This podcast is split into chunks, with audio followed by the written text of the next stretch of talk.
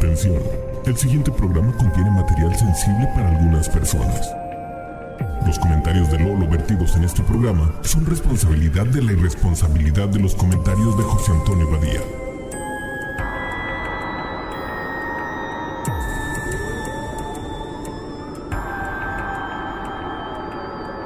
Esto es Leyendas Legendarias. Bienvenidos a Leyendas Legendarias, el podcast en donde cada semana yo, José Antonio Badía, le contaré a Eduardo Espinosa y a un invitado especial casos de crimen real, fenómenos paranormales o eventos históricos tan peculiares, notorios y fantásticos que se ganaron el título de Leyendas Legendarias. Oh yes, y el día de hoy tenemos un invitado súper especial en la silla embrujada. Fran Evia, ¿cómo estás? Oye, a mí nadie me dijo que la silla estaba embrujada. Pues ya qué, lo qué sabes. abuso de confianza, ¿eh? me sentaron en una silla con un embrujo. y- y- y- Mira, la silla no estaba embrujada hasta que se, se sentó Manuna en ella. Ma- Entonces, Manuna se sentó en esta silla. Así es. Deja tú lo embrujado. Antes, era la silla legendaria, ahora ya, es- ya está embrujada. Bueno, de- Manuna es una persona legendaria también. Claro. Pues ya Hay estuvo muchas ahí. leyendas acerca de, De Manuna. esta figura paranormal conocida como Manu Na. Aquí lo conocemos como el Manuna. Oh. Era, era algo que, el- que la gente lo decía así entre esos susurros. Eh, como es como el vampiro fronterizo, ¿no? Ándale. ¿Es de aquí el vampiro fronterizo? No, buena lo, pregunta. lo dicen de que es de aquí, de Tijuana, entonces no sé de dónde Ah, sea se pelean. Se Sí. pelean el origen, El del, origen del vampiro fronterizo. El que sí sí. es aquí es el travesti, que es bien chido. ¿Cómo se llama? El peleador, sí. Este, ah, fuck, no me acuerdo cómo se llama, pero es un luchador de lucha libre. Creo que hasta le van a hacer un especial de Un- Netflix. un documental, Wow. güey. Un documental. Ajá. Y está bien chido. bueno. Y también dicen que aquí empezó la lucha libre. No, pues dicen muchas cosas ya de aquí. Aquí inventamos la margarita y ¿Qué? Ajá. El burrito sí, él sí es de El aquí. ¿El burrito. burrito es de aquí? Era un señor que traía burritos con, O sea, la- con la animales. carga, animales. Ah. Con el, el guisado dentro de la tortilla enredada para ir a vender allá al río cuando el cruce todavía era así un puente de madera. Entonces la gente decía, ahí viene el de los burritos. Qué gran leyenda. Ajá. Vaya que es Tiene- legendaria. tiene nombre. Continuamos con más. Y vámonos. En leyendas legendarias. Pues hablando de continuar, ahí les va. Hoy les voy a platicar de los narcos satánicos. Uy. Y no me refiero a la película de 1991 con el título más redundante del mundo, Narcosatánicos Diabólicos, con Alfonso Sayas. Neta, está completa en YouTube. Y es, Nar- es narcosatánicos pornografía. diabólicos. Narcosatánicos diabólicos con Alfonso Sayas. Y es básicamente pornografía setentera, güey, acá. Horrible. Pornografía setentera en los noventas. Ajá. Viva Es que velo. Ajá, sí, sí, sí. Hasta, el- hasta el pelo ahí abajo y todo. Está setentero. Ok. Yo me refiero a un culto de magia negra y narcotraficantes creado y liderado por Adolfo de Jesús Constanzo, quienes asesinaron de forma brutal y ritualística a una cantidad innumerable de personas y que, irónicamente, no eran satánicos. Ah. No tiene nada que ver con el diablo, nada de lo que hicieron era remotamente relacionado con Satanás, güey. pero a México le encanta ponerle satánico a todo lo que involucra magia o el color negro. güey. A todo lo que no entienden. Sí, Ajá. sí, gato negro, satánico. Entró una lechuza a mi casa, quémala, es satánica. Todo eso pasa. El diablo satánico. Nada les parece. Nada. güey. Y el 99% de las veces no tiene nada que ver con Satanás todo esto y ni siquiera con la religión católica. Así que por cuestión de no confundirnos, me voy a referir a, referir a ellos como los narcosatánicos, pero vamos a aprender que deberían de ser llamados los narcopalomayombes. Narco palomayombes. Palomayombes. Suena albur eso, güey. Sí, Ajá. ¿eh? Pero uh, ahorita que aprendan del palo mayombe, prepárense. Me van a agradecer. No, ya eh, se me está haciendo agua en la boca por conocer más acerca de esta historia. Narcos, palomayombes y satán. Wow, esta historia lo tiene todo. El diablo y sexo homosexual. Ah, no, le faltó agua de horchata, hoy estaríamos listos. Todo comenzó con Adolfo de Jesús Constanzo, mejor conocido como el padrino de Matamoros. Nació el primero de noviembre de 1962 en Miami, Florida. Su madre, Delia. ¿Qué? A ver. ¿Por qué es de El Matamoros? padrino de Matamoros nació en Miami. Sí, o sea, de- nació en Miami, se fue a Matamoros y ahí es donde Y ahí apadrinó- adquirió el apadrinó a alguien y ya. Padrino de Matamoros. Ajá. Y era y le decían el padrino al estilo mafia, como el Godfather. Pero no deja de ser un Florida man. Sí, era un Florida, Un Florida man, man, este, con todo lo que tiene que ver fabuloso Florida man. Ahorita van a ver. Su madre, Delia Aurora González del Valle, una inmigrante cubana, lo tuvo cuando ella tenía 15 años. Enviudó a poco tiempo y decidió irse a vivir con el pequeño Constanzo a Puerto Rico, donde Delia adquirió un padrastro para su niño. De hecho, eventualmente tendría tres hijos con tres esposos diferentes. Pero era movida. La cubana era de necesito. Era movida. Mi, mi abuela tuvo como ocho hijos con cuatro hombres diferentes y siempre lo que se decía en la casa es que, es que tu abuela era muy guapa. Y, y mira, curiosamente tiene similitudes con la torta cubana, que es a la que le meten de todo tipo de carnes. Sí. Carnes, quesos, todo. Por lo general fría la carne, muy fría, pero bien metida, ¿verdad? Dios mío. Mientras estaban en Puerto Rico, Constanzo, Constanzo fue bautizado católico e incluso fue monaguillo. Pero a sus escasos nueve años, su madre comenzó a enseñarle los rituales y la magia de Palo Monte y Palo Mayombe, Ma- Moyambe. Abusaron de él. Eh, No, curiosamente, Ah, ¿no? o no que sepamos, pero para como era, mm, fue monaguillo. Podemos asumir que sí. Bueno. sí, sí, Pero- sí. Si, si tuviera que apostar, me iba a que sí. Hay más probabilidades. Sí, Creo. sí, si vamos a asumir, Asumir. fue lo que le dijeron a él cuando era monaguillo. Mira, vamos asumiendo. Vamos asumiendo en las carnes frías. Es muy importante contarles de qué trata esta religión, porque nos ayuda a entender las acciones que hicieron y deshicieron a Constanzo. La religión de Palo se origina del Congo africano, donde practican una religión llamada Bantú, que fue traída a este continente por esclavos que llegaron primero a Cuba, quienes mezclaron sus creencias, dioses y rituales con las católicas. Y con arroz Y con- y con con, amoros con- plátano. Y- ajá, y Arroz, puerco, frijoles mucho y puerco. puerco, sí. Todo es arroz y puerco. Y Y frijol negro de repente. fallido. Y así es como crearon la santería. De ahí viene. Dentro de la santería hay una rama que se dice ser la magia negra más peligrosa y temida del mundo. Y es neta, ahorita que sepan, está bien cabrona. Esta rama es palo mayombe. A nivel La rama cosmológico, sí, la rama es un palo. Muy bien. A nivel cosmológico, una de las características más destacadas del palo mayombe es que los espíritus de los muertos medían y organizan la acción, la acción humana y los rituales. O sea, Entonces, los muertos son los que están pueden manipular. ajá. ajá. Estos espíritus llamados nfumbes están dotados de poderes y conocimientos sobrenaturales, como la presencia y el control sobre los elementos naturales. Entonces, los practicantes de palo mayombe o paleros creen que en la, O sea, tiene, tiene su porra. Tienen su porra, son, son bien Es un paleros. culto que tiene su porra. Los- creen en la capacidad de estos espíritus para influir en los asuntos humanos y tratar y tratan de aliarse con ellos. Ah, ya entonces es como vamos a hablarle al muerto y el muerto me va a tirar paro. Ajá. Si oye, muerto, tengo, me voy a mudar, güey. Puedes ayudarme con el sillón, que se lo lleve el aire y el aire lo mueva por mí. Así es, pero es un poquito complicado cómo te haces compa. Ah. Ahí les va. Cuanto más fuerte sea la alianza con el palero, este adquiere prosperidad y protección contra la desgracia. Para establecer una relación con un hombre muerto, el devoto se somete a una difícil prueba. Debe ir a un cementerio, encontrar una tumba abandonada y sellar un pacto con el espíritu de la persona fallecida que descansa ahí. En este pacto, el palero promete alimentar al unfumbe con sangre animal, cigarros, ron y miel por el resto de su vida. Obviamente ahí entra lo cubano porque hay ron y puros coiba, güey. Y sangre animal. que es un poco parecido al vudú. El vudú Ajá. tienen algo parecido con los bebés. Ahorita la diferencia va a ser muy obvia. güey. Cuando pasa esto, el muerto acuerda trabajar para el palero, lo que significa contar fortunas o predecir el futuro y llevar a cabo operaciones mágicas de naturaleza constructiva o destructiva, como curar, castigar, etc.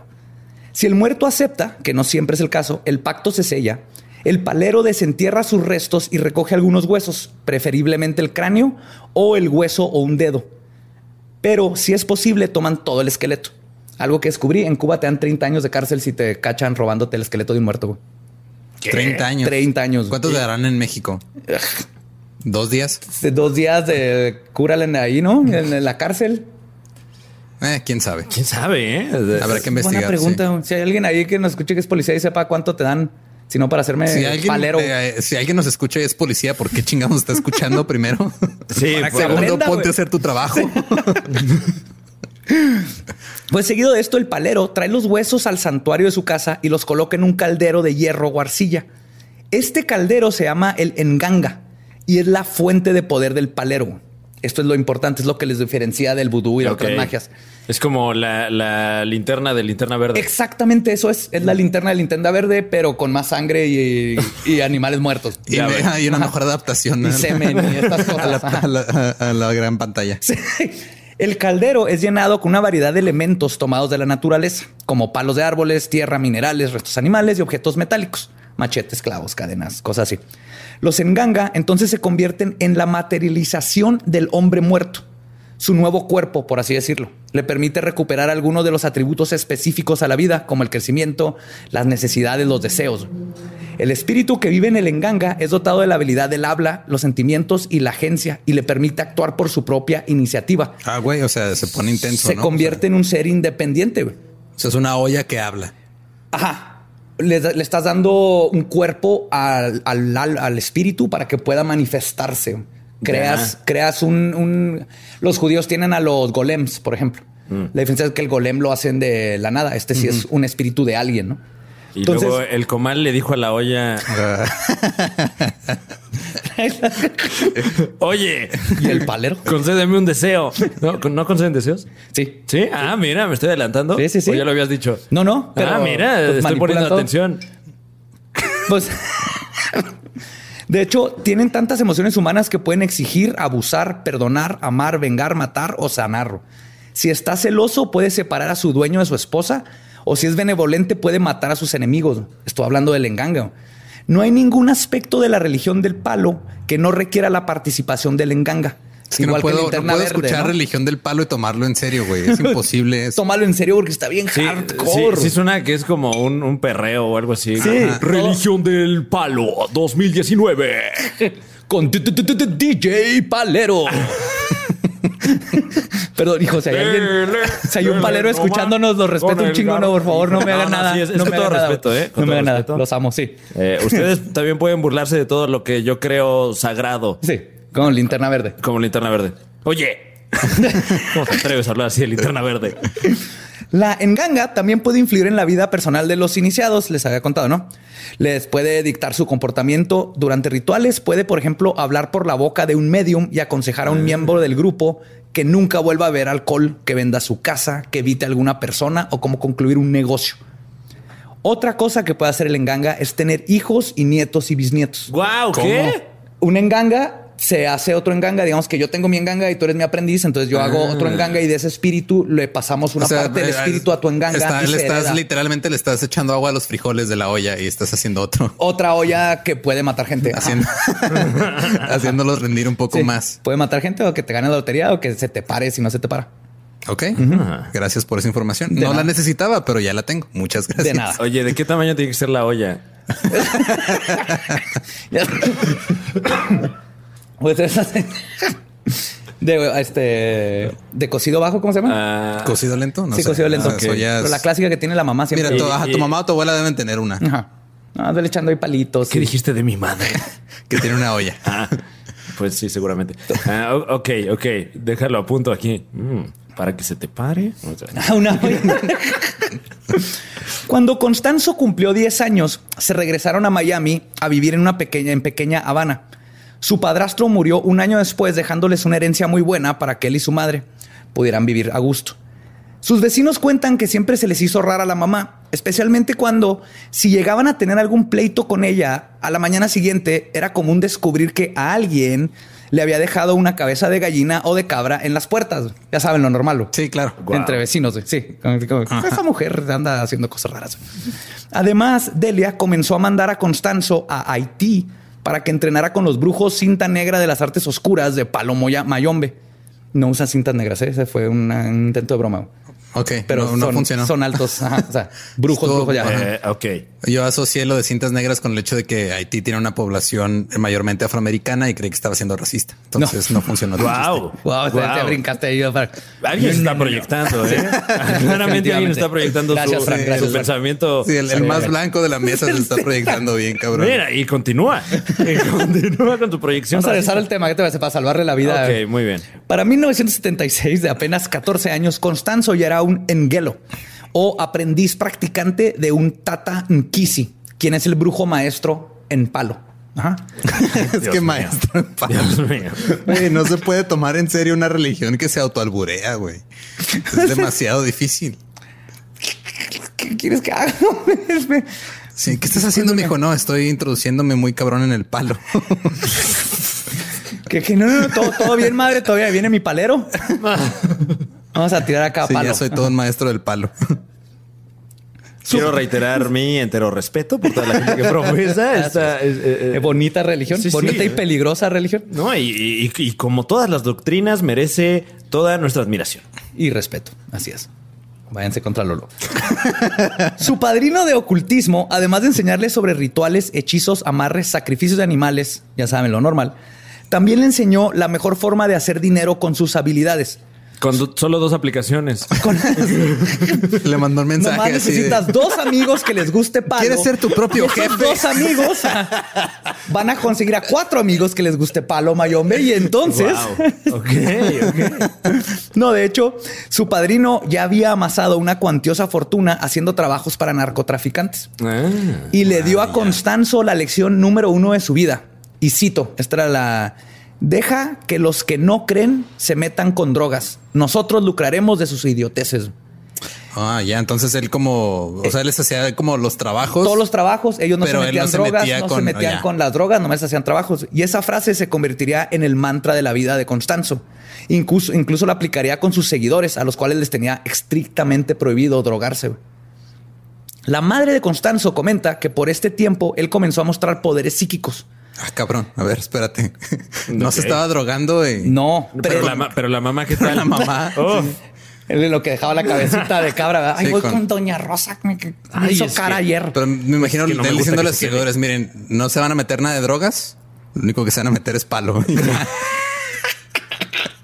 Síguele. güey. Me gustaría decir que es el último chiste que voy a hacer al respecto, pero no, no, no estoy seguro, güey. Mañana que amanezca sin un dedo chiquito. No güey. puedo Así nomás. El No. dedo chiquito va a estar uno del dedo gordo. güey. Que amanezca Te va a sin pasar palo. una- Vas a ver.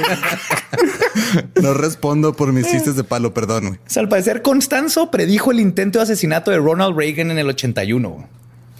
Espérate, Creí ¿qué? que ibas a decir Ronald McDonald. Alguien mató a Ronald McDonald. Alguien ¿Está bien? intentó matarlo, pero está Ronald bien. Reagan, sí. pues al parecer, Constanzo, según su mamá, dijo que le iban a intentar matar. Wow. Ese mismo año, Constanzo fue arrestado dos veces. Una de esas por intentar robarse una motosierra de una tienda. ¿Para No- qué? No sé, y no sé cómo intenta robarte Choplift. Una Para rebajarle al palo Y- poquito. ¿Y, en qué tienda estaba también? Que tienen una motosierra ahí. Un Home Depot, yo creo, No, hay ¿no? 3 por 2 en todas las motosierras. Y luego que te la metes en la bolsa. güey. O sea, ¿cómo Bueno, está? sí hay un, hay, un, este, una imagen de un güey en un Home Depot gringo que se quiso robar una sierra O sea, ¿sí es y la trae metida en los pantalones. No. Sí, búsquenla en Google, es neta. Ok, perdón, Wow. Constanzo. Bueno, está. Ok. Sí, sí, sí se puede. Sí, ok. Sí se puede. Para 1983, Constanzo se iría a la Ciudad de México con un contrato para modelar. Y pasaba, sí, estaba guapito el vato. O Tenía sea, su mullet.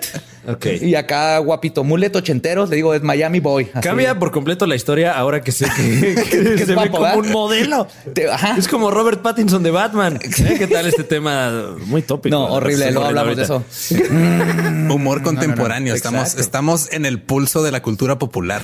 Pero exacto, es, es fácil imaginarte un tipo así, con narizón, este pelo blanco, haciendo brujería. Pero no, es, es Robert Pattinson. Es Chayanne ahí. Es. Chayanne haciendo brujería, Chayanne con sí. mulet ochentero, casi casi se parece. De hecho, búsquenlo. Ah, lo ponemos, ahora vamos a poner en el Instagram y todo. güey. Pues en lo que estaba modelando, pasaba su tiempo libre leyendo el tarot en la zona rosa. Ah, claro, porque eso es lo que hace la gente en su tiempo libre. Claro. Bueno, los modelos sí. ¿eh? Supongo, Conozco a varios que se la pasan leyendo el tarot en la zona rosa. Ahí empezó la tradición. Leer, leer el tarot es, una, es una clase de eufemismo para No, otra no, cosa. no, óyeme, Es la tradición histórica. basta ya. No, no, estoy hablando del, del, del tarot. tarot. O tú, o tú que No, no, yo nada más, tal vez leer el tarot es código para otra cosa. ¿no? sigue- sigues insultando creencias pues, estamos, esotéricas. estamos hablando sin tapujos, completamente eh, de forma franca y cartas. directa. El tarot es cuando introduces tu pene en el ano de un señor. Ese es el tarot. ¿O ¿Tú en qué estabas pensando? En eso, ajá, va- vamos a leer el tarot. Ok, vamos a leernos el tarot. pues. Cuando terminó su contrato, regresó a Miami, pero no sin antes llevarse con él a sus dos primeros discípulos, Martín Quintana, el psíquico Jorge Montes y a Omar Orea. Además de un amante de apellido López. Mencioné que Constanzo era bisexual, porque era bisexual, aparte. Entonces sí se leía el tarot en la zona rosa. Ah, sí. Claro, sí. Ah, Y- pues, Ahora tiene mucho sentido. sí. Que De no tiene nada de malo, ¿eh? No, no, no, no, no. Al contrario, a mí me encanta. Yo estudié el tarot. De hecho, Lo peor es que sí es cierto. güey. ¿Sí? Sí. Wow. Varias veces me ha ofrecido leerme el tarot. Hasta ahorita no le he tomado la, Ah, la bueno. oferta, pero Por menso. Pues Ah, sí, yo- también, Yo creo, ¿eh? no- yo creo creía que me refería a las cartas, ¿no? sí, yo creí que estás hablando de cartas, güey. sí. ¿Cuáles cartas? ¿De qué hablas? No sé, güey. no sé, no sé dónde sacó esa idea.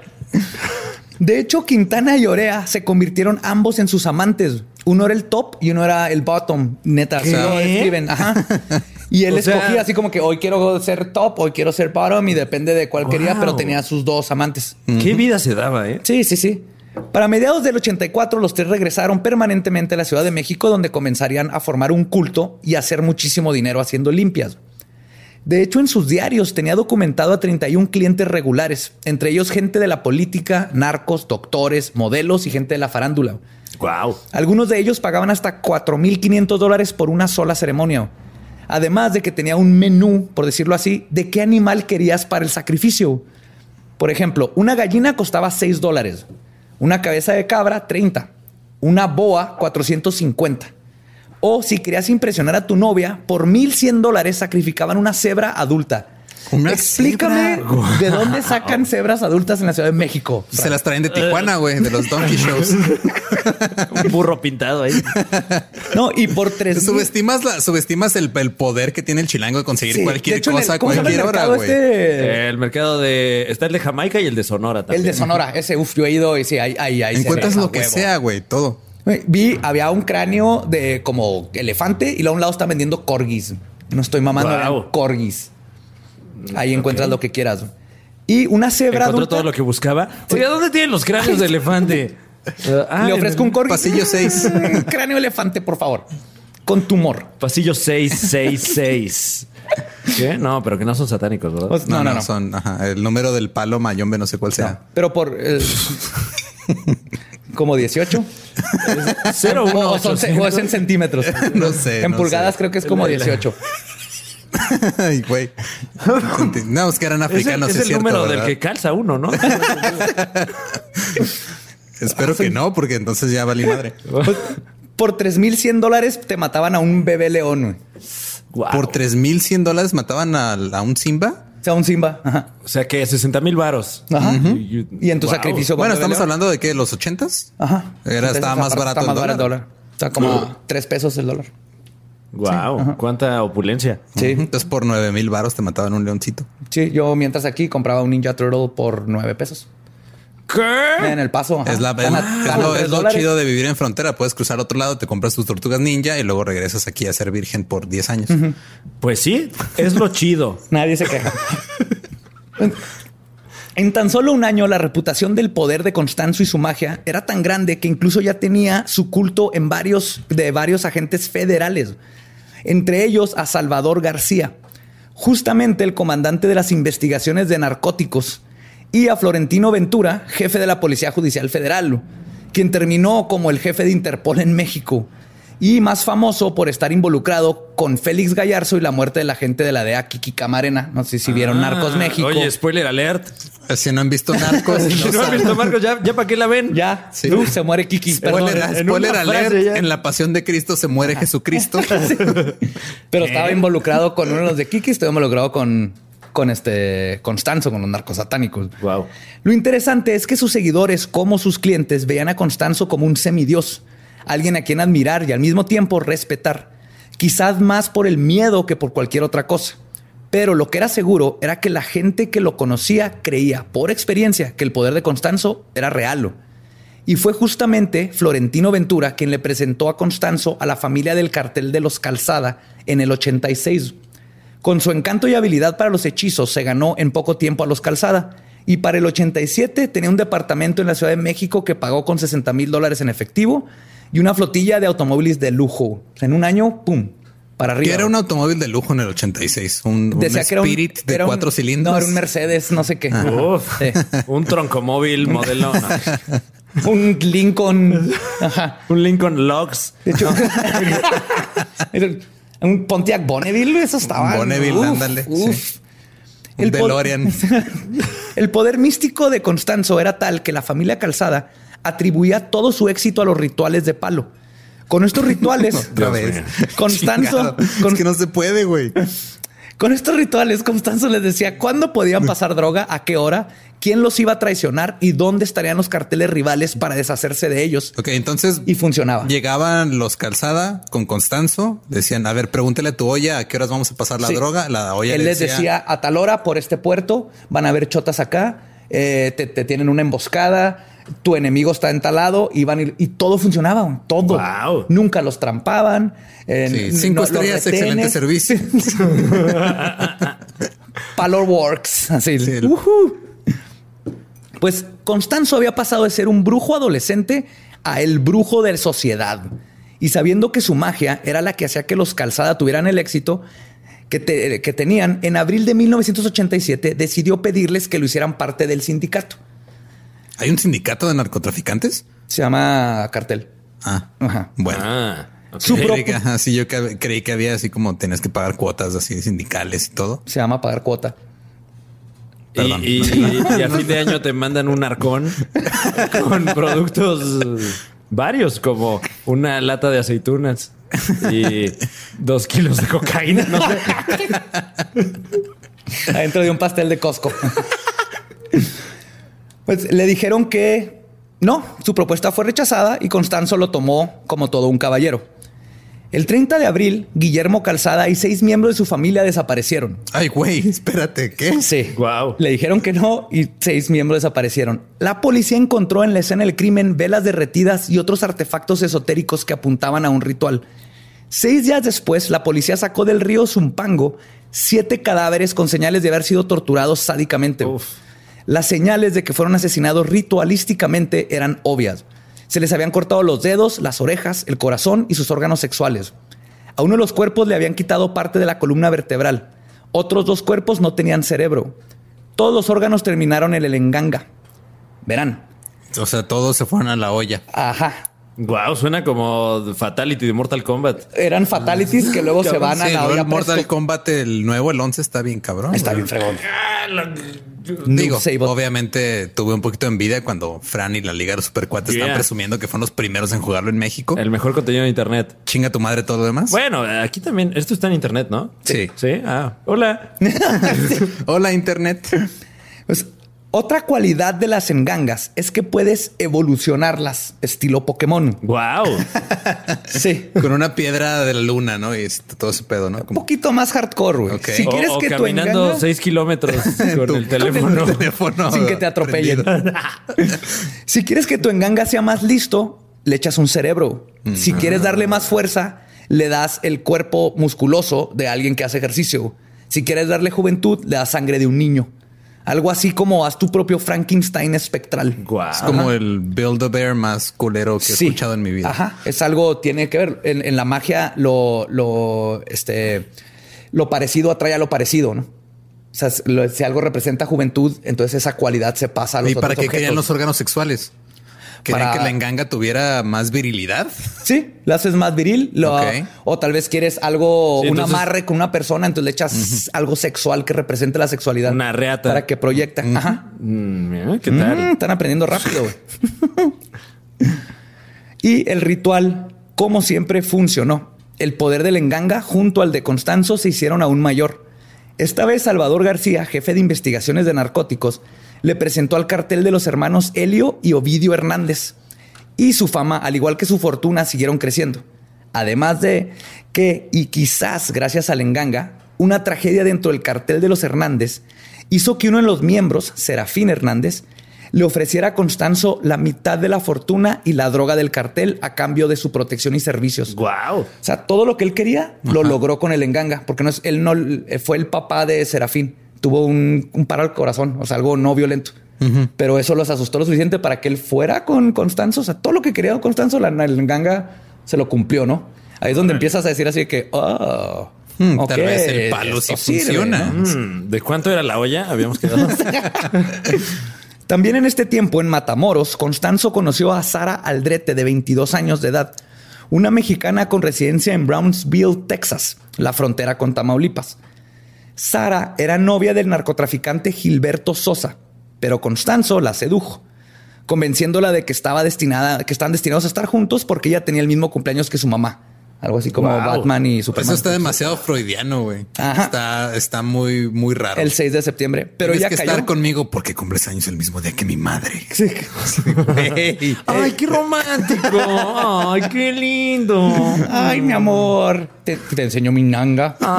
Tiene cerebros y vaginas, mira. En ganga, creí Ay, que habías amor. dicho. Creí que habías dicho ñonga. No, no, en ganga. Yo venía aquí a ver tu ñonga. Pero, pero hay ñongas en la enganga. Ah, bueno. Esto es confuso, Constanzo, chingada. pues se hicieron amantes. Sara no estaba muy segura de dejar a Sosa, pero Constanzo aplicó la clásica técnica romántica güey, de antaño de hacer una llamada anónima al narcotraficante para decirle que su novia le está poniendo el cuerno y hacer que el narco la quiera matar. Entonces no le quede otra opción más que venirse contigo. Y funcionó. güey. Eso hizo el culero. güey. Le habló al narco así te están poniendo el cuerno conmigo. Mátala. Entonces la tipa se fue con Constanzo. Será, Sara rápidamente se convirtió en la madrina.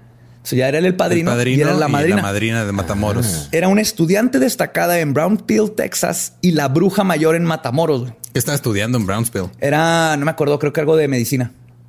Ok. Ajá, pero era. Comunicación. estaba estudiando Pero diseño estudiante. gráfico. Un MBA. Él estaba. Sí. Lo que hice es que si era así como este con ¿cómo se llama? Cuando tienes honores y el estudiante. Eh, honores. Sí, la pinche estudiante. Así que- se llama, güey. Mención honorífica. Una pinche ¿Cómo se que llama cuando que te mencionan que tienes honores? honorífica. Y esta es más una mención horrorífica. ¿A poco no, amigos? Continuamos con más leyendas legendarias. Pues ella, Para los que están escuchando, Fran estaba tan orgulloso que apuntó a la cámara. Claro.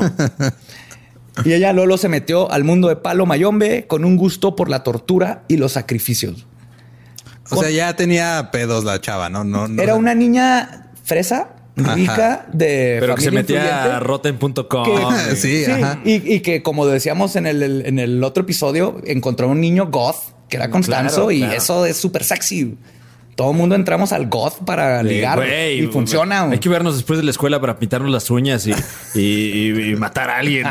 Y quitarle sus órganos sexuales. ¿Cómo ves? Ay, es que tengo clase de karate. Estoy sentado en una mesa con dos hombres que usan delineador y yo no uso delineador, güey. No, no puedo opinar al respecto, perdón. Oye, Exacto. basta ya de impulsar tu agenda de ultraderecha, brother. Sí, o sea, ¿eh? Mira, acá nosotros eh, vamos a ver The Craft después de esto. Claro. Jóvenes brujas, come on. sí, vamos a ir eh, tomados de las manos. Sí, pintarnos las uñas negras. ¿no? Vamos a ¿Tienes pintar las problema uñas con mientras eso? vemos- No, no tengo problema con eso. Tengo problema que no me incluyen. ¿Eh?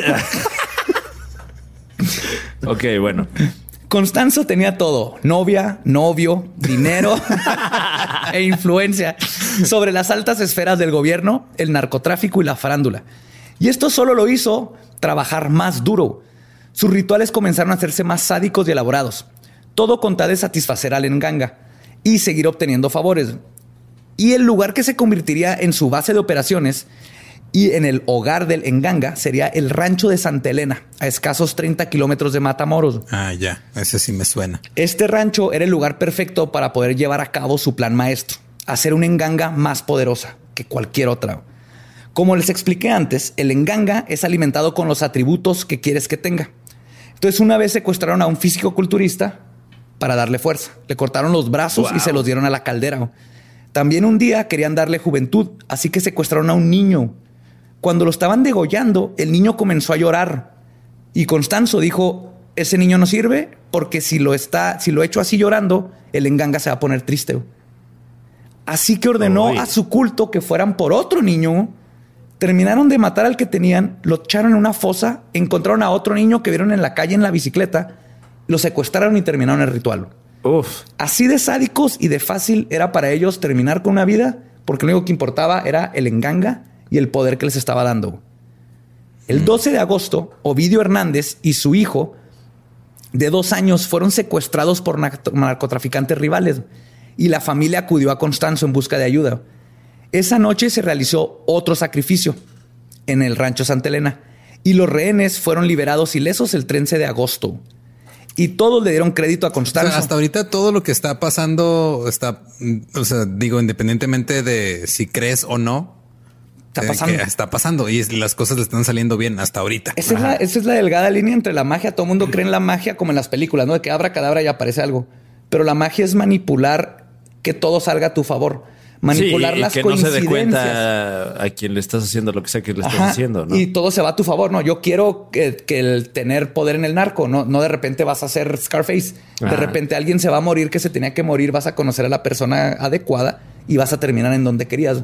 Entonces manipulas tu voluntad que se haga realidad, que las coincidencias empiezan a irse a tu favor. Y aquí, como estamos viendo con este vato, todo le estaba funcionando. Y eso retroalimenta el creer en el nanga, que le da más valor y más fuerza. Y se empieza como un super placebo, haz de cuenta. Entonces ya lo saben, universal. amigos. Si quieren que les vaya bien en la vida, eh, Compren una olla. una olla y comiencen a hacer magia negra. Ese es el, el mensaje que les traen hoy sus amigos de Leyendas Legendarias. Continuamos con más. Eh, Todo le dieron crédito a Constanzo por el retorno seguro de los Hernández. En noviembre de 1988, Constanzo sacrificó a su discípulo Jorge Gómez, acusándolo de inhalar cocaína en violación directa de la prohibición de los padrinos sobre el uso de drogas. Ah, Si eres Estás metiendo cocaína y no te estás metiendo palo. ¿Qué te pasa? Un mes después, que ya ese chiste ya perdió su encanto. Sí. ¿Tú crees? Un mes después, los lazos de Constanzo con la familia Hernández se consolidaron con el, eh, con el inicio de Ovidio Hernández como un cultista de pleno derecho, completo con sangrado ritual y oraciones del enganga. Dicen, los cortan, los rayan, les dicen, porque parte de tu sangre entra al enganga, entonces ya estás como asociado con el enganga. El contrabandista competidor Ezequiel Luna fue torturado hasta la muerte en Rancho Santa Elena el 14 de febrero del 89. Otros dos distribuidores, Rubén Garza y Ernesto Díaz, entraron en la ceremonia sin ser invitados, así, whoops, y terminaron rápidamente en el menú. Wow. Qué gancho, ¿eh? Oigan, aquí es el Sanborns de. Ay, ay, no, perdón. Oiga, me presta el baño. Y un bye. Oiga, un CF por aquí. es que ya se me venció la luz. Y Y es el 89, no puedo ver a Sabludowski. Ah, creo que no estamos los suficientemente conscientes del año en que estaba. Hola amigos, es el 2018. ¿Cómo están ustedes? Todo chido. todo- Los sacrificios también eran prácticos porque era una especie de dos por uno. Se deshacían de un rival mientras aumentaban el poder del Nganga. O sea, Sí, es dentro un del ganar, narcotráfico ganar. es win-win. Sí, te Oye, pero, pero si le sigues echando cosas a la olla, tienes que cambiar de olla, ¿no? No, No, va la- creciendo. Y, se va deshaciendo. Hay diferentes tipos de nganga. Hay unas que huelen horrible porque lo echan más completo. Pero hay ¿Qué? que Huelen horrible, no lo puedo creer. Hay otros que limpian y echan nomás los huesos ya curados o, la- o le limpian la parte este, orgánica. Wow. Y hay en gangas enormes porque le vas poniendo palos, la van construyendo arriba. Ah, o sea, Es no- no puedes cambiar de olla. No, no, no, la olla está viva, es un, es un ser vivo, nomás le vas poniendo arriba. güey. O sea, no es así como de, ay, joven, perdón, pues es que vi su olla y... La tiré, la lavé, le eché salvo, me salva, ya, ya ma- maté, maté al espíritu y pues se me cayó el pene. Ajá. No, no, no, no, no la puedes cambiar nunca y de hecho se heredan. O, o de esa sacan un pedacito para hacer otra que se la das a alguien más. Ok. Pero aquí lo, lo padre, o no, padre en el sentido de... Lo pa- sí. otra vez. Como, ay, llévate, llévate tantito en ganga aquí en un tope. llévate tantito, me ha salido muy bueno. Otra este. vez tu marco de referencia de, ay, mira, lo padre, lo bonito de esta historia, güey. de Está completamente re- de- de distorsionada tu realidad, güey. Es que la religión es, es la su jerarquía es horizontal porque lo que importa es el enganga. Claro. Ajá. Entonces el enganga, digamos que tú, Fran, tienes tu enganga, pero en un momento el enganga dice, tú ya me caes mal, y ahora Badía es el chingón del enganga. ¿Qué? Entonces tú vales madre y ahora es mi enganga. El que importa es el enganga. Entonces nadie es mejor Quiero que que alguien otro. cuente todas las veces que Badía dice en ganga en Enganga, este enganga. podcast, por favor. Enganga, enganga, enganga. Y le vamos a regalar una playera o algo. Le vamos a regalar Una, una, una enganga. compilación ahí en YouTube estaría buena. Así 10 horas de enganga, enganga, enganga. Pues Constanzo era imparable en su ascenso. Tenía los contactos en el gobierno, en la policía, todo el dinero que quería, era respetado y en el mundo del narco tenía algo más importante. Era temido por sus poderes. Nadie se metía con él. Y la verdad es que nadie podía negar que la pinche enganga estaba funcionando y funcionaba muy bien. Pero hay algo aún más poderoso que la magia negra. Algo que ni toda la brujería del mundo puede detener. y que terminaría derrumbando todo el imperio de drogas y hechizos de Constanzo. La pendejez mexa. Wow. Nunca subestimemos la nunca, pendejez mexa. nunca. Si han escuchado los episodios anteriores, uff. Verán, el 9 de abril, cuando Serafín iba de regreso al rancho, ¿se acuerdan de Serafín? no? Sí, sí. Después- Era esta novela De, ajá, de, de- de un Un angelito de ángel CGI todo animado, feo, ¿verdad? sí, sí. Ajá, sí. Ah, El narco Serafín. Estaba muy de moda eso, ¿no? Como Furcio también. Furcio. Fue todo. El ponchito virtual. Era cuando Televisa tenía presupuesto, güey. Pues, eh, bueno. era Y, y no, y no tenía competencia. güey. Era otro México, sí. El 9 de abril, Serafín iba de regreso al rancho después de una junta con Constanzo allá en Brownsville. Él había cruzado y estaba en Tamaulipas y se topó con un retén policiaco. Serafín, creyéndose literalmente invisible a las autoridades por la magia del padrino, se pasó el retén. Ok. Y aun cuando los policías lo siguieron, Serafín estaba convencido de que no lo podían ver y los llevó directo al rancho Santa Elena. güey. No. Sí, o sea, No. Así de pelada, güey. Él se siguió manejando Ay, y llegaron no. así, entró al rancho, entraron todos detrás de él. Estaba tan convencido de su invisibilidad que le sorprendió cuando los policías le dijeron así que, ¿qué Ah, chingados le pasa a usted? Ah, ¿Qué pedo? Un momento. ¿Qué hace usted aquí en mi guarida súper secreta? Disculpe, joven, se pasó un retén. ¿Qué? ¿Puede ser? Encuerado. Yo estaría encuerado. Si, supiera- si sé que puedo que estoy invisible, estaría encuerado y esta situación Sí, hubiera sido más graciosa. Obviamente, porque si estás, si eres invisible, tu ropa no es invisible, nada más tu cuerpo es invisible. Entonces sería una, una playera y unos pantalones Como de, flotando. Oye, ¿por qué esos pants están manejando hacia, hacia ese rancho? Pues le- él totalmente sorprendido, pero aún así su arrogancia por la creencia en la protección del padrino era tanta que hasta les dijo a los policías que le dispararan si querían, que las balas no le podían hacer nada. Y ahí, mientras cuestionaban a Serafín sobre sus superpoderes y por haberse pasado el retén, se percataron. Se percataron de una choza de donde provenía un olor a putrefacción. No, es que dispárenme. Si quieren, dispárenme. Ya, a ver, ¿me va a disparar? Disparen. No, señor. Su licencia y su tarjeta de circulación. Aquí está, no la puedo ver. Es que es invisible, chingado. que de hecho, en, en la magia, técnicamente, el cuando te dice un hechizo que te va a hacer invisible, no es que literalmente te hace invisible, no es que no te van a notar. Ok. Vas a pasar por una fiesta y nadie se va a fijar en ti. Ah, mira, yo tenía uno de esos en mi prepa. Ajá, tú sin querer. Durante toda la prepa tuve un hechizo de esos. Iba a las fiestas eso? y nadie me veía. Pues van los chotas a la choza y abren y se encuentran el enganga y otra parafernalia de palo mayombe. Se llevaron para cuestionar a Serafín y de una vez al velador, porque México. Entonces, ¡Ey, don Chuy! Don Chuy. ¡Véngase! Como no sé si vieron esa nota de, de una vez encontraron una casa de seguridad de unos narcos y había un loro.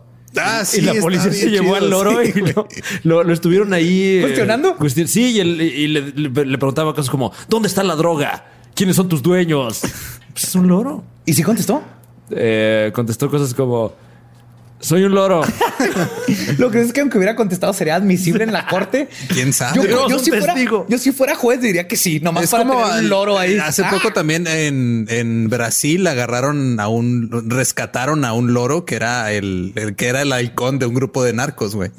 O sea, estaba entrenado para avisarles cuando alguien iba llegando a, ahí a, Aguas Ah, con pues, los loros, ¿ves? eh, Aguas con esos vatos. Los no son- vemos ahí muy afables. no muy- son Ay, de confianza. simpático, pero Fíjate, es que hay sí, una... repitiendo, repitiendo frasecitas bonitas y nada. guardan son- un oscuro Los, secreto. los cuervos se llevan allá toda la mala vibra porque México es negro. El loro acá todo colorido. Esos son los culeros, güey. Cuídense del loro. Cuídense del loro. O se llevan a al velador también. y no se puede culpar a Serafín por su arrogancia. Seguramente el padrino con sus conexiones podría sacarlo fácilmente de la cárcel. El problema es que Serafín no sabía que había un factor con el que no contaba, que cambió las reglas. También gracias a México. Un mes antes del arresto de Serafín, este mismo había secuestrado a un estudiante de medicina estadounidense, ya que Constanzo había pedido específicamente que estuvieran truchas para conseguir un cerebro de un médico, porque necesitaba darle esos conocimientos al enganga. Ok. Entonces Serafín junto con tres cultistas disfrazados de federales con todo y las identificaciones encontraron a un estudiante de medicina llamado Mark Kilroy. Lo siguieron hasta que el joven de 21 años, y por esto la neta me da miedo lo del enganga, porque no puedes negar que hace que las cosas jalen, no se conectan. va con todos sus amigos a punto de cruzar de regreso a Brownsville, se para y les dice, ¿saben qué? Tengo que mear. Ahí los alcanzo. Ahí lo abordan y le dicen que lo iban a arrestar por estar pedo y estar meando en un espacio público. Lo suben al carro y se lo llevaron a otro lugar. Ahí, en lo que esperaban que llegara la suburban para llevárselo al rancho, Mark abrió la puerta de la patrulla falsa y huyó. Pero uno de los cultistas, eh, cultistas le gritó ¡Freeze! Y Mark, como buen gringo que le enseñaron que hay que respetar a la autoridad, se detuvo a menos de media cuadra de llegar a la calle principal, donde dos mil jóvenes estaban pisteando. Estuvo a metros de salvarse. Wow. Mark fue esposado, lo subieron a la camioneta y para las dos de la tarde del día siguiente sería asesinado a machetazos por Constanzo y su cerebro de médico terminaría alimentando a la cazuela. Pero ¿por qué tienen que matarlo a machetazos? O sea, es parte nada más de- quiere su cerebro, no tienes que ser tan culero. O sea, mátalo de una forma más bonita. ¿Cómo? No a machetazos, por ejemplo. ¿Qué tal con pastillas para dormir? Ajá. Una, provócale una sobredosis. Sí, Con, o- con dióxido de carbono. Ponlo a dormir y Ponlo a prende el dormir, prende calentón. el calentón. Cierra las güey, cierra ventanas, prende el calentón. Exacto. o sea, algo más noble. No tienes que agarrarlo a machetazos. ¿Qué les parece que, que sí que si que promovamos una cultura de asesinatos nobles como dióxido de carbono? sí, más humanitario. Ah, sí. Claro, Si tienes sí. que matar a alguien, duérmelo, cierra las ventanas, pon el calentón. Si tienes que, pero no lo hagas. Si la vaca que murió para hacerme hamburguesa puede morir de una manera humanitaria, Claro. el cerebro que llegó a la enganga también. La desaparición de Mark Kilroy había desatado una cacería binacional entre la DEA y el sheriff de Brownsville, George Gavito. Y el comandante George Gavito. George Gavito. George. Gavito. George Gavito. Así como lo Supongo imaginas que es con su George de Gavito. sheriff. Gavito. Gavito. George Gavito. George Gavito. Gavet. Y el comandante, jefe de la Policía Federal de Matamoros, Juan Benítez Ayala. Este güey es un héroe nacional, güey. Ok. Es un hombre de un metro y medio de alto, güey, con unos huevos de dos toneladas, güey, que tenía el mantra de, y cito, no necesitamos una orden de cateo. Ser un federal es la orden de cateo. Bueno. Y esto lo cuenta George Gavito, porque es el que está trabajando junto con él. En resumen, era un hombre que quería hacer el bien, pero sabía que el juego era sucio y él no le molestaba ensuciarse las manos para traer la justicia a los criminales.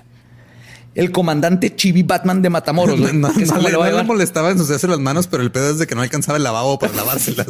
güey. Pues él estaba interrogando al velador cuando el velador vio la foto de Mark en el escritorio del comandante Juan y le dijo, eh, yo conozco ese morrito. Lo agarramos a machetazos hace una semana. Básicamente a lo que Juan le dijo así que eh, de dónde y el velador le dice del rancho. Yo le di de comer, lo tenían amarrado en la parte de atrás de una suburban. Y el, el- el- el Juan estaba así de que, what? A ver, manden traer al serafín, güey. Y para el estilo de la justicia mexicana, lo que quería era interrogarlo a putazos para que le dijera dónde estaba Mark, ¿no? Obvio. Cuando lo lleva a la- al lugar y le dice, escúchame bien, cabrón, yo sé que tú sabes dónde está este muchacho y te voy a hacer hablar. Y Serafín le dice, ah, Simón, es el gringo que andan buscando, está enterrado en el rancho. No. Así de pelada, güey. Juan no se lo podía creer, güey. Es así que, "Pues, ni te pego, güey, ¿no? Así- no podía creer que Serafín, así de pelada, le había dicho todo. Pero acuérdense que Serafín se sentía intocable, güey. Entonces llevan a Serafín y otro, a los otros tres cómplices al rancho y le hablaron al sheriff George Gavito para buscar el cuerpo. Y en el rancho, hay video, lo pueden buscar en YouTube. ¿Qué? Juan le pregunta a Serafín, ¿dónde está el cuerpo, hijo de la chingada? Y Serafín le contesta, ¿cuál cuerpo?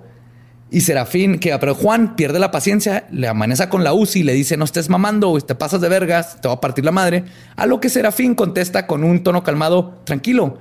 Me refiero a, a cuál cuerpo te refieres. ¿Cuál de todos Hay los como cuerpos? 20 enterrados aquí. Ay, no. Sí, Ese- güey. Ese serafín. No, no, güey. Y todos se quedaron como la Virgen María cuando le dijeron que si quería embarazarse de una paloma. y dijeron así como que, a ver, espérate, espérate, ¿cómo, cómo, cómo? Explícame. Y sí, Serafín, quitado la pena, güey, les dijo dónde estaban los cadáveres. Cada uno le preguntan dónde hay, aquí, acá. Y le dicen, ¿dónde está Mark? Y les dijo, ahí donde está ese alambre. Y dicho y hecho, en la- de la tierra salía la parte de, de un gancho para la ropa, el cual les explicó Serafín.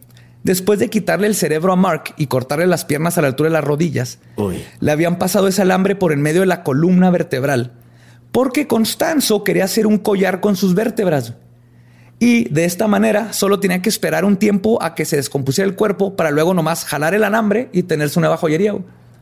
Wow. Así, güey. Así de. Voy a hacer mi vidazo. Ah, por cierto, quiero, quiero un, un collar con unas vértebras. Nada más póngale un gancho. y- Ya recuperados todos los cadáveres y ahora Juan, sabiendo que estaba tratando con brujería de palo y hombre, mandó traer a su propio brujo. Porque este güey sí es mexa. Sí sabe qué pedo. Sí, Sabe güey, que se pone fu- interesante. fuego se combate con fuego. Sí. Sí, sí. Duelo de brujos. Tráiganme. Al, al Gandalf. Tráiganme al mago Arizandri. Lo trae para que lo asesorara y que además limpiara todo su equipo. Les hizo una limpia, ¿no? Para quitarles las influencias del enganga y lo que pudiera estar haciendo Constanzo. La búsqueda por Constanzo comenzó. Allanaron varias de sus propiedades lujios- lujosas, una de ellas localizadas en Atizapán, Atizapán, a las afueras de la Ciudad de México. Atizapán de Zaragoza, donde se baila y se goza. De hecho, ahí encontraron una colección impresionante de pornografía gay. Wow. Eh, No es algo fácil en los ochentas, en los, ya eran los noventas, pero no ¿eh? era algo fácil. Porque no además eh, eh, no, no existía el Tratado de Libre Comercio. No, exacto. Tenía que ser producido 100% mexa. Guau, o sea, como- conexiones. Está bonito eso, ¿no? Wow. Sí. O, o tal vez era pornografía eh, importada de manera ilegal. italiana. sabemos. Quiero pensar en que italiana. Me imagino que por- sea, en los noventas yo quiero pensar que los italianos hacían buena pornografía Sí, o- oye, ah, vas al otro lado, ¿me puedes traer un poco de dulce americano y pornografía? Gay. Sí, pornografía gay. Si encuentras italiana, uff, esos lo hacen muy bien. Sí, si vienen mujeres, ugh. y también este M&M's de los amarillos, ugh, también. Me- me- me Y unos hot pockets. Cuando estaba en la, cuando estaba en la universidad acá en El Paso, Texas, en UTEP, una vez fuimos, porque no teníamos nada que hacer, había una sex shop ahí cerca. Ajá. Entonces fuimos dos amigos y yo a la sex shop y luego de repente un amigo de nosotros estaba viendo una pared con mucha atención, pero con una expresión de qué pedo con esta pared de, de DVDs.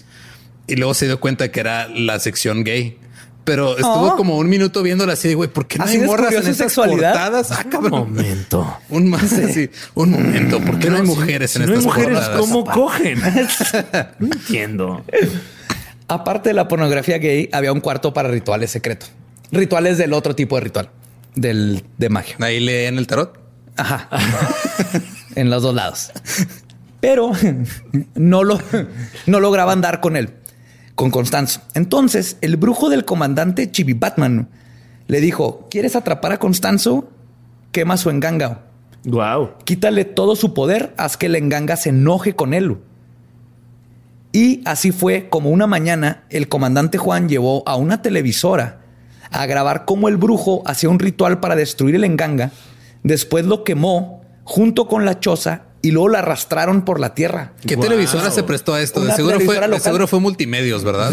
No sé si existía, pero sí, pero se ve el de Nigris. sí. No, va a estar con madre, lo van a arrastrar y ahí, y luego de ahí nos vamos a ir a. Si no existía, multi- si no existía multimedios, ahí se creó en ese momento. el enganga Va a estar tenía- el señor Chavana ahí conduciendo. Tiene, habían cerebros y varios genitales. Vamos con los patrocinadores. Bubblegumers. Bub- Qué, qué padre esos tiempos, ¿verdad? Wow. Donde podías- Los zapatitos más chavitos.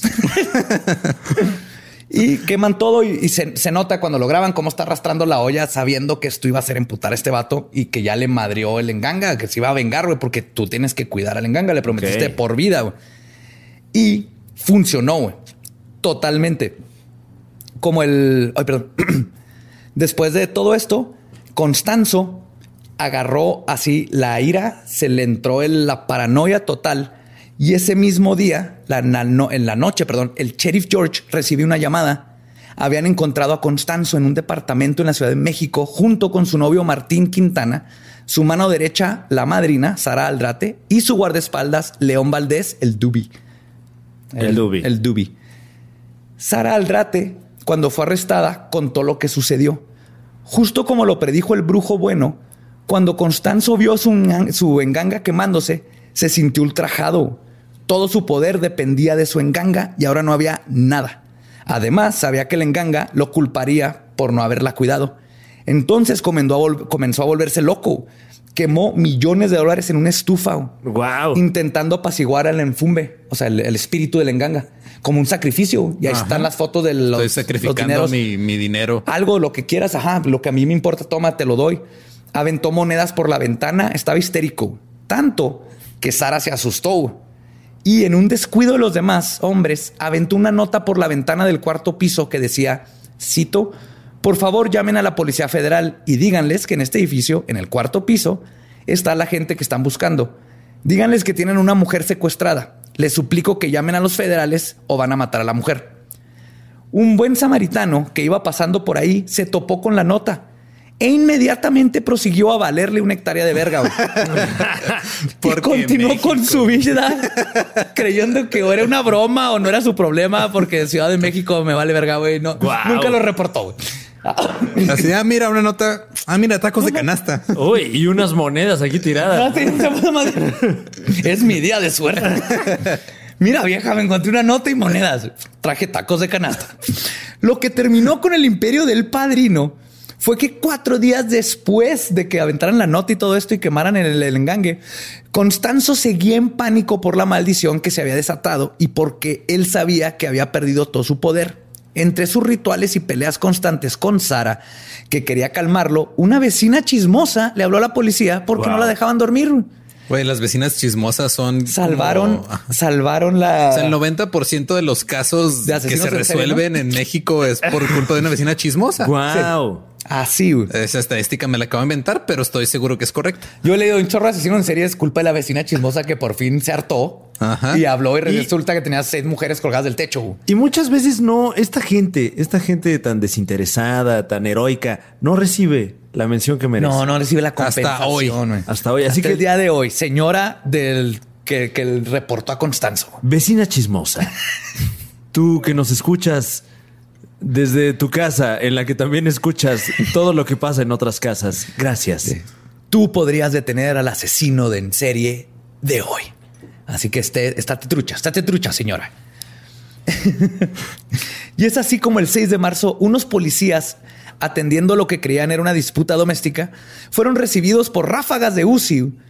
Pidieron apoyo a los federales, quienes después de una batalla de 45 minutos lograron dar con Constanzo muerto y hay dos versiones sobre cómo murió.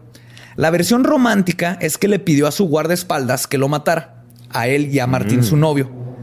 Cuando el Dubi le dijo que no podía hacer eso, Constanzo le dio una cachetada y le dijo la cosa más metalera y vergas que he escuchado en mi vida. Iron Maiden es muy chingón.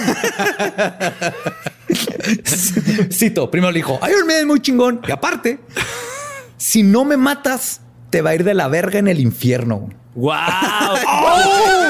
No, no, no, no, no, no, no. que no está bien metal. Wow. Está cabrón. Y Dubi es, como el más épico. Vas a ver a la salida. No, no, no. Eh. Te va a ir a la verga en el infierno, culero. Y no, alguien que te hizo, no dudas de esa persona. No, dudas de alguien que te dice eso. Y donde menos quieres que te hagan la vida de cuadritos es en el, infierno. Porque parece una amenaza a, largo plazo. O sea, no es todo a partir la madre, vas a vivir una vida plena y todo te va a ir bien en la vida. Pero cuando te mueras, culero, al infierno, hijo de tu te va a ir de la verga. Eso está cabrón. La otra versión es por parte del sheriff George, quien fue a la autopsia y dice que los cuerpos tenían 20 o 30 balazos cada uno. Que para él lo que pasó es que uno los policías lo tenían un chingo de miedo. Esto era obvio. Y llegaron a matar, no a arrestar. y llegaron disparando así. Y que dos, y esto tiene mucho sentido, tal vez entre todo esto está. Constanzo tenía en su libreta nombres de políticos, policías federales, estatales, narcos, muchísima gente importante que no querían que se supiera que estaban asociados con el padrino del palo Mayombe y simplemente las órdenes siempre fueron mátenlo en cuanto lo vean porque no lo queremos hablando en la cárcel. Ah. Al final, la policía había arrestado a 14 cultistas, entre ellos Abel Lima, el sodomita de Iztapalapa. ¡Wow! ¡Wow! ¿Qué nivel de sodomía tienes que alcanzar para ser él? El sodomita. Y, la delegación de Iztapalapa no es una delegación pequeña, ¿eh? Hay mucha gente, me atreveré a decir, hay muchos sodomitas en Iztapalapa. Es la cuna de Pero ni uno de ellos es Abel Lima. ¡Wow! No, la versión platónica sí, del sodomita. Rubén Estrada, el patitas cortas. Wow, ese me intriga todavía más. Yo, creo un corgi. Creo que este Rubén Estrada era un corgi. Cristian Campos, el panzas. Emanuel Romero, el Trompas, Saúl Sánchez, el Macaco Ok. y Ricardo Peña, el Cepillín. Ah, Ah, yo creo que él era el, el que hacía chistes, ¿no? Él era el gracioso del grupo, güey, obviamente. En esos tiempos O el era gracioso era. Cepillín. Ah, bueno, sí. Era con el que todo, asociaba. Ah, todo grupo tiene que tener su comic relief. Sí. El Dubi, Aquí era el panzas. el Dubi, de hecho, fue acusado de matar a Constanzo y Martín y le dieron 30 años por eso, nada más. Ese fue su crimen, matar a. Constanzo y a Martín. Saraldrete Villarreal, la madrina, fue sentenciada a seis años de prisión por asociación criminal. Ella dice que era inocente y no sabía nada de todo esto, pero todo el mundo sabe que está metidísima. Wow, Pero- como Gloria Trevi Sergio Andrade. ¿Qué? Ándale. ¿Qué? ¿Te Oye, atreviste aquí a no. decir eso en público, aquí. Fran? No, no, un Fran. saludo a Sergio Andrade. Lo que sí es que por primera vez en leyendas legendarias, cuando salió después de los seis años, se le hizo un segundo juicio donde se le comprobó que tomó parte en varios asesinatos y fue sentenciada a 60 años más. Wow. Ahorita sigue en la cárcel. De hecho, es compa de Alvester. Estuvieron en la misma cárcel y Ah. pisteaban juntas Ah, porque tequila, güey. dicen que esta señora también le hace como a este tipo de. Sí, y era, era madrina y estoy seguro que todo esto. Wow. Y si llegara a salir de la cárcel, los Estados Unidos tienen una orden de arresto ya hecha en su contra por el asesinato de Mark Kilroy. Entonces estamos rayada ahora sí. Bye. O sea, ya tienen la orden ahí pegada en Sí, el refri. así, ahí en está, cuanto sí. salga. Y nunca se sabrá el número exacto de víctimas del culto de los narcos satánicos, pero oficialmente en el rancho de Santa Elena se recuperaron 23, mientras que en la Ciudad de México se le atribuye- atribuyen más de 40 asesinatos, incluyendo el desmembramiento de Ramón Esquivel, Uy. un travesti cuyo cuerpo fue dejado de forma ritualística en la calle. Y quizás la mayor aportación de Constanzo a la cultura popular fue la portada de Matando Güeros de brujería. ¿Se acuerdan de esa portada? Sí. La cabeza. Sí, sí. Que muestra la cabeza de una de las supuestas víctimas de los No narcos satánicos. mames. Así es. Pero, pero, como buena película de terror, las cosas no se acaban ahí. La hermana del novio de Constanzo, Martín Quintanas, en junio de 1989, dijo que antes de Sara había una primer madrina que sigue libre y tiene su propio culto en Guadalajara. Y otro cómplice, Omar Orea, antes de morir en la cárcel de Sida, dijo, bien a la Fight Club, que nada se ha acabado porque el templo de Monterrey sigue vivo What? y es mucho más grande que lo que fue el templo de Tamaulipas. Oh, perro. Entonces, hasta ahorita ahí nos quedamos con los narcos satánicos que vemos que no son satánicos. Y la verdad es que esa cultura de palo permea la cultura de los narcos porque vemos que funciona y todas esas muertes que pasan es por el palo. El palo es peligroso, que te cuides el, palo. El palo permea todo. Ajá. Exacto. Sí, bueno, vivieron por el palo y murieron Muri- por el palo. Es karma. el karma del palo. Ya terminamos, ¿verdad? Ya terminamos. Está duro, ¿no? Con eso lo dejamos. Ay, no, con eso. Qué horrible. Qué horrible. Mejor te cuento uno de gangosos. De gangaosos. De- oh, ah. Con eso sí podemos terminar. Fran, espero te haya gustado. Gracias por Oye, acompañarnos. gracias a de ustedes por, por, por, eh, eh, eh, por poner mi vida en riesgo. Ojalá que ningún narcosatánico haya escuchado esto. No, más el de más por Ah, descubrir. ya. ajá. Fui yo No, Lolo es el que le va a caer todo Sí. el, el engangue. Nada, pues muchas gracias. Escuchen, eh, bueno, no escuchen, más bien vean la Liga de los Supercuates Sí, en sí. YouTube. internet. Sí, lo madre mejor. todo lo demás. Eh, tu especial de En el Acto, que está en YouTube también. Es correcto, mi especial, como bien dice, se llama En el Acto, eh, mi segundo especial, que ya está disponible en el canal de YouTube de Casa Comedy y en todas las plataformas de música. También lo pueden escuchar en Spotify. Después, ahorita terminan de escuchar esto y se meten a escuchar Váyanse en el acto de Fran Evia. Por favor. Bueno, Así que gracias por escucharnos. Esto fue Leyendas Legendarias. Si tú eres un palero, yo sí te respeto. Lolo es el que échenle todo. Hey, hey. sí, no. Aquí los mantenemos al tanto de cómo le fue. Mientras Fran y yo vamos a leer el tarot. Lolo, te puedes quedar allá preocupándote por tu hijo chiquito que va a cambiar de lugar. Vas a ver. Bueno, pues Y continuamos con más de leyendas legendarias. En la próxima semana. Ah.